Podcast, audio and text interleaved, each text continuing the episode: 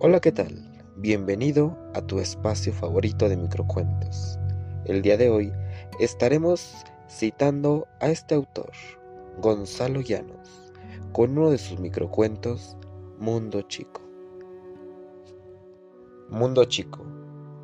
Le dije que el mundo ya no era lindo.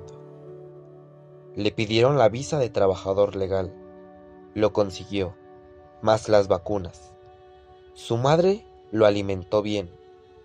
En la frontera la policía le cobró sin darle recibo. Ayer, la embajada lo devolvió en un bolso. Nadie vio nada.